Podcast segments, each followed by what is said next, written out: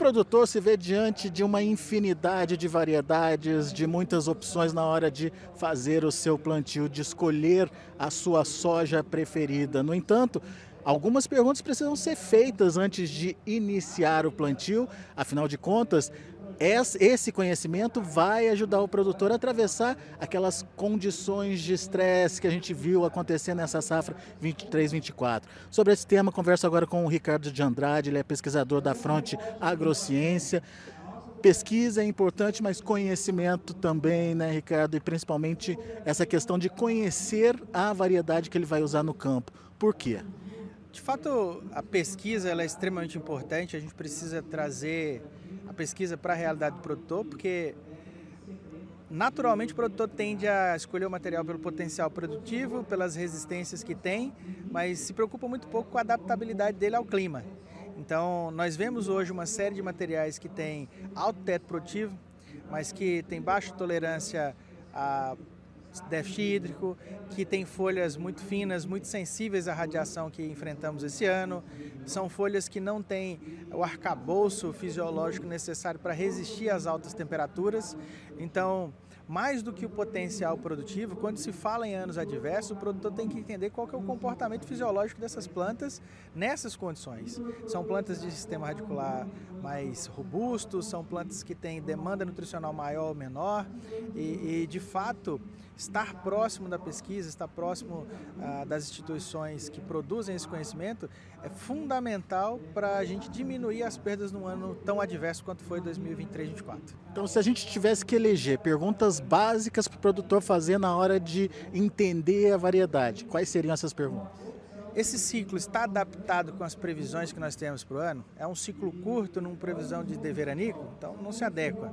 É um material que tem um ciclo adaptado para a condição climática que nós estamos prevendo? Sim, então um material que se adequa. Outro ponto, esse material, qual é a resistência dele às condições de temperatura? Ah, nós temos bastante trabalho mostrando variação de densidade estomática nas folhas, ou seja, plantas, alguns materiais têm número de estômatos muito menor para sofrer menos com estresse, muito mais estômato na parte de baixo para sofrer menos com os estresses. E aí o produtor, na maioria das vezes, eles têm que fazer essa adaptação on time na sua área para entender como que, que, que as suas cultu essas culturas e essas variedades funcionam dentro do seu, do seu manejo.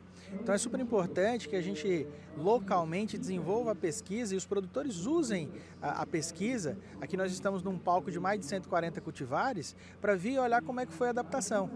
Se o ano que vem a previsão for de algo próximo, você já tem melhores escolhas. Então a gente tem está sempre antecipando um ano, dois anos antes para entender a dinâmica dos cultivares, para escolher o cultivar numa previsão de clima futuro.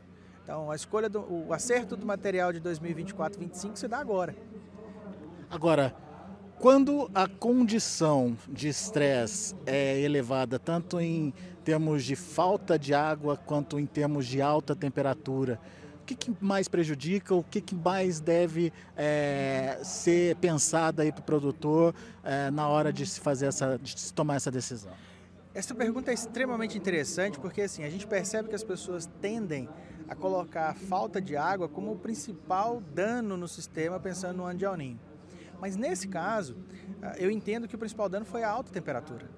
Então, fazendo uma analogia simples da gente, ah, a gente mesmo hidratado com febre, a gente tem um desequilíbrio fisiológico muito grande. O nosso organismo superaquecido, a gente perde proteína, a gente perde a capacidade de armazenamento de reserva e de crescer, se desenvolver. A planta igualmente. Ah, observando há meses atrás aqui no Mato Grosso, a gente via que existia uma condição hídrica desfavorável, sim, mas onde a água que estava presente no solo era muito quente. E essa água muito quente superaquecia a planta e a planta não conseguia se refrigerar, ela não conseguia se hidratar porque a água que estava passando por ela também era muito quente, numa temperatura 7, 8 graus acima da demanda. Então, assim, uh, eu diria que quase que sem sombra de dúvidas, uh, não só a falta d'água, mas o principal aspecto danoso dessa safra no Mato Grosso, em grande parte, foi a alta temperatura. É, a gente percebe isso no caso de é, lavouras debaixo de próprio pivô, né? Exato. né? É, se você for observar, por exemplo, o desenvolvimento da planta sobre pivô, que é a água, ele foi bem restritivo. as plantas não cresceram, a área foliar ficou menor. Isso se dá porque a planta em termos mais comuns, ela se transformou num condutor de água, tirando água do solo e jogando para a atmosfera. E não uma, um organismo que estava desenvolvendo massa, fixando carbono e crescendo para gerar produtividade. Então, sem sombra de dúvida, um dos grandes desafios que nós temos para o futuro é, lidar com a amenização do impacto da temperatura. Porque mesmo que não ocorra eventos de seca drástica como foi esse ano, nós ainda temos aí uma previsão de mais três anos sobre alta de temperatura. Então o produtor não pode vacilar nos manejos que estão relacionados a amenizar o impacto da temperatura sobre as culturas nos próximos anos. E a genética já permite isso, ou permite buscar essas plantas com essas características? A genética já nos permite isso. Uh, obviamente a gente tem que ver se essa genética se adapta à condição local, mas tem outros aspectos muito importantes. Uh, o manejo biológico do solo, escolher espécies de micro-organismos que são mais afeitas à condição uh, de manutenção desses estresses. Nós falamos ali de micorriza, nós falamos de Bacillus aryabhatae, nós falamos de outros, outros indivíduos. Uh, nós temos uh, a capacidade de produzir uma planta fisiologicamente mais ativa, incentivando através dos osmorreguladores, extrato de algas, aminoácidos, etc., a ela se defender melhor dessa condição estressante. E no processo de recuperação também existem outras moléculas. Citando duas moléculas que são eficientes, você pega a glicina betaína, você, você pega, por exemplo, produtos à base de fosfatases que são responsáveis para reduzir o impacto dessa, dessa temperatura. Exemplo, a folcisteína. Então, é super importante que a gente consiga, de fato, adequar o nosso manejo para a condição do campo. E não que simplesmente a gente faça o que o histórico veio nos mostrando. A gente tem que entender que a situação mudou. E se mudou, nós precisamos ajustar o nosso planejamento para a situação atual. Isso é uma mudança de ambiente da planta. Exato. É, eu costumo dizer que assim, a gente produz soja. Então, se nós produzimos soja, nós precisamos criar o um ambiente de produção de soja. Se o ambiente macro de temperatura e umidade é restrito, nós precisamos fazer o ambiente fitossanitário, ecofisiológico que gere o menor impacto e distúrbio nesse potencial produtivo.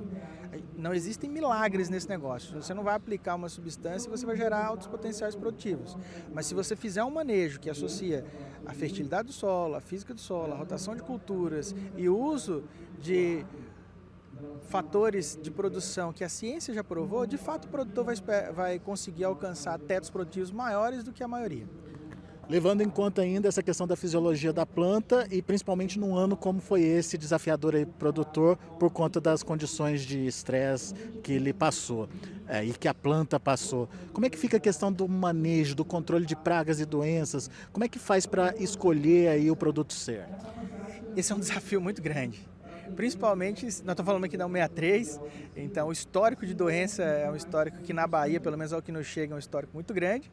E nessa situação, a gente tem algumas coisas que a gente precisa levar em consideração.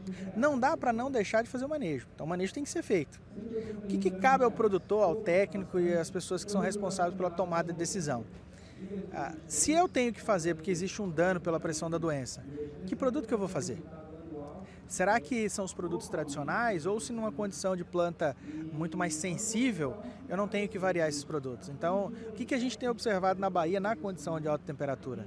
A gente precisa de fato alterar os produtos nas condições mais secas. Escolher os produtos mais a menos de impacto fisiológico, Obviamente, às vezes a gente vai sacrificar potencial controle, mas aí, como eu, como eu falei na apresentação, ah, num ambiente estressante, a gente vai ter que sacrificar eficiência por número de aplicações. No ambiente mais seco, acaba que a gente vai ter mais aplicações, menos eficientes, obviamente, porque eu não posso usar produtos muito efetivos, mas que gerem um distúrbio fisiológico muito grande e gerem perda de produção.